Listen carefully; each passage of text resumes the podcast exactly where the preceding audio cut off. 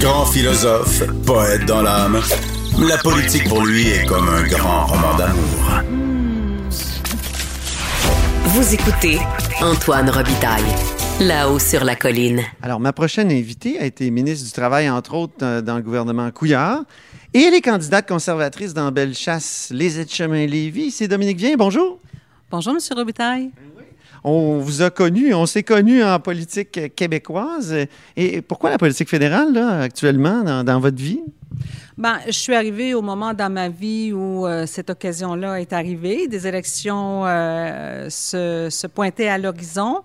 Euh, moi, je quittais l'emploi où j'étais. Monsieur Blindé a décidé, de façon très rapprochée de l'élection, de ne pas aller de l'avant finalement. Alors, le téléphone a sonné plusieurs discussions, faut le dire, avec euh, mon chum. Et puis, on a décidé effectivement que euh, ce serait une bonne idée parce que c'est un secret pour personne. La politique, euh, c'est une passion chez moi. Ça fait partie de mon ADN. Alors, et voilà, j'ai un coup de cœur aussi. Mais c'est quand même assez différent. À Ottawa, les responsabilités, tout ça. Puis là, le parti, c'est le Parti conservateur, c'est pas tout à fait le même alignement que le Parti libéral du Québec. Ah, mais vous savez, le Parti libéral du Québec, euh, le Parti euh, conservateur ou le Parti libéral à, Ottawa, ce sont deux choses complètement différentes. Les gens euh, confondent un peu parce qu'ils portent le même nom, mais moi, je suis tout à fait à l'aise d'être avec le, Parti conservateur parce que c'est un parti qui me ressemble au niveau des finances publiques. Je veux dire, il n'y a, a, pas personne aujourd'hui qui peut dire que le Parti conservateur n'est pas celui qui parle de rétablir l'équilibre budgétaire, qui est sérieux au niveau euh, des alignements euh, budgétaires, alors qu'on a vu depuis euh, les dernières années s'accumuler les déficits. Et là, je ne parle pas de, de l'aide supplémentaire qu'on a dû octroyer aux Canadiens, aux Québécois dans le cadre de la pandémie. ça, je pense que tout le monde comprend ça. Mais depuis 2015, les déficits s'accumulent et on ne voit pas l'heure, justement, de, de, rétablir la situation. Alors, moi, je, au, au, au fédéral, je votais conservateur. Je suis tout à fait euh, en phase avec euh, le Parti conservateur. Mais, euh, mais, sur le plan des armes à feu, vous avez été ministre du gouvernement Charret qui a réclamé le registre des armes à feu, le maintien du registre, puis ensuite réclamé les données du registre. Vous avez été ministre du gouvernement Couillard qui a établi le registre des armes à feu.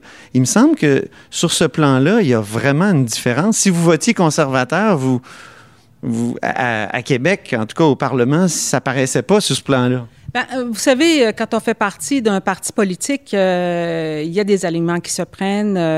bon, et à l'époque, il y, a une position qui a été prise et puis on est allé de l'avant avec cette position-là. Ceci n'empêche pas que, et, je ne veux pas dévoiler de grands secrets du caucus, mais ce, que je peux vous dire, c'est que les députés ruraux, nous, nous avions une, une interrogation et, un inconfort par rapport à ce qu'on pouvait nous dire sur le terrain, notamment des chasseurs. Et je me rappelle, j'étais allée à Saint-Camille de l'Hélice, euh, euh, très au sud du comté euh, de Bellechasse, et j'avais parlé avec M. Blanchette qui, qui, vend des armes, qui vend des armes et qui... Oui, le, Dan Chasse. Ah oui, vous connaissez, bon, c'est bien ça, Dan Chasse. Et, et il m'avait fait part de son point de vue. J'avais très, très bien saisi à ce moment-là que ces personnes-là étaient visées, se, se sentaient ostracisées par rapport à cette position que nous avions prise. Et ben c'est comme ça. Alors, il y, a des fois, on prend des positions, on prend des positions de parti, on est solidaire et euh, c'est comme ça. Si je vous comprends bien, c'était la ligne de parti qui vous amenait à voter euh, donc euh, en faveur du registre des armes à feu. Ben, D'une certaine façon, puis on, on, doit comprendre aussi en même temps que le dossier des armes à feu, c'est un dossier, c'est un sujet qui est sensible. Ce que j'essaie de vous dire aujourd'hui, c'est que euh, le point de vue des personnes qui utilisent une arme à feu pour le sport, euh, pour la chasse. Il y a des clubs de tir. J'ai parlé avec quelqu'un pas plus tard que cette semaine euh, qui me disait comment ça se passait quand on fait ce sport-là, quand on va dans les, dans les, dans les clubs de tir. Alors, il ne faut pas viser ces personnes-là. Il faut viser effectivement les armes qui sont illégales. Ça, il faut mettre le point là-dessus. Mais comment on fait ça? Exactement, parce que j'entendais hier au débat le premier ministre Trudeau qui disait euh, Vous voulez, en abolissant C-71, euh, euh, ramener finalement, permettre certaines armes qui ont avec lesquelles des gens ont commis des, des carnages, le AR-15, si je ne m'abuse. En tout cas, c'est. Je ne suis pas une grande spécialiste. Moi non plus. Ben oui, je ne suis pas une grande spécialiste, puis je ne voudrais pas non plus étaler une science qui n'est pas la mienne, là, mais des armes d'assaut euh, euh, au Canada, euh, des armes automatiques dangereuses comme on, les comprend, ce ne sont pas des armes qui sont permises actuellement. et on me dit, on m'explique qu'il y a des armes qui ont peut-être l'apparat d'une arme d'assaut, mais qui n'en est rien. Alors, il faut faire la différence entre les deux. Il faut bien comprendre la nuance. Il peut y avoir quelque chose qui, est confondant à l'intérieur de ça. Et je pense qu'hier, ils ont essayé de jouer là-dessus. Mais vous, où vous vous situez là-dedans? face euh, à ces questions-là. Est-ce que c'est la Dominique Vien qui, euh, finalement, écoutait beaucoup Poli se souvient comme ministre du gouvernement Charret et ministre du gouvernement Couillard? Ou est-ce que c'est euh, Dominique Vien qui suit Erin O'Toole, qui a finalement été devenu chef grâce à, un lobby, le lobby des armes? Mais ben, je me, bon, je, je me mets pas en contradiction par rapport à, à Polly, pas du tout. Là. Je, je pense qu'il faut, euh, faut avoir une conscience, il faut, euh, il faut être allumé sur ces questions-là. Ce que je dis, c'est qu'il y a, y a des gens au Québec qui pratiquent un sport. Les armes d'assaut n'existent pas au, au, Québec, au Canada. S'ils en existent, ce sont des armes euh, illégales. Alors, je voudrais pas qu'on me, qu'on me, qu'on me polarise par rapport à, à deux groupes. Je serais vraiment très malheureuse que ce soit ça qui ressorte de cette entrevue-ci. Bien au contraire. Je pense qu'il euh, faut faire attention pour ne pas confondre euh, les thèmes sur les armes d'assaut. C'est ce que je dis ici aujourd'hui. Mm-hmm. Mais les armes actuellement, c'est un problème à Montréal. Euh, comment on, règle ce problème-là? Il y, a beaucoup de contrebande, il y a beaucoup d'utilisation, il y a beaucoup de fusillades. C'est quand même incroyable. Effectivement, c'est, je, suis comme vous, je lis l'actualité, je regarde euh, ce qui se passe actuellement, notamment à Montréal. Et, M. O'Toole le disait hier, il faut, euh, il, faut, il faut resserrer, il faut travailler de façon très étroite euh, avec la police et il faut s'attaquer aux armes qui sont illégales et qui rentrent de façon illégale au Canada. Il y a toutes sortes de détails, comme là, les gens de police se souviennent, ils disent que les conservateurs veulent faire en sorte que quand on a un permis d'arme à feu, on l'a pour toute la vie que c'est pas euh, que, qu'on n'est pas obligé d'en, redemander. Euh, vous, comment vous vous positionnez là-dessus? Je ne serais pas en mesure de vous répondre là-dessus très exactement au niveau des permis, euh, quel est le, le durée d'un permis. je, serais embêtée de vous répondre là-dessus.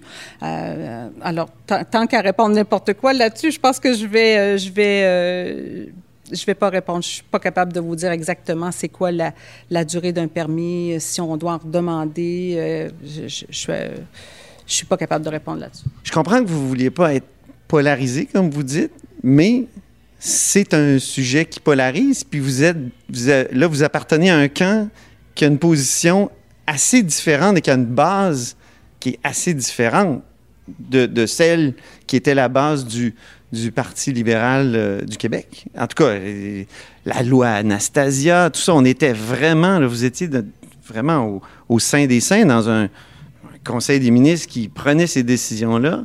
Puis là, vous, vous joignez un camp qui, au contraire, dit euh, faudrait peut-être euh, desserrer les, les, liens, laisser peut-être plus libre cours aux armes à feu.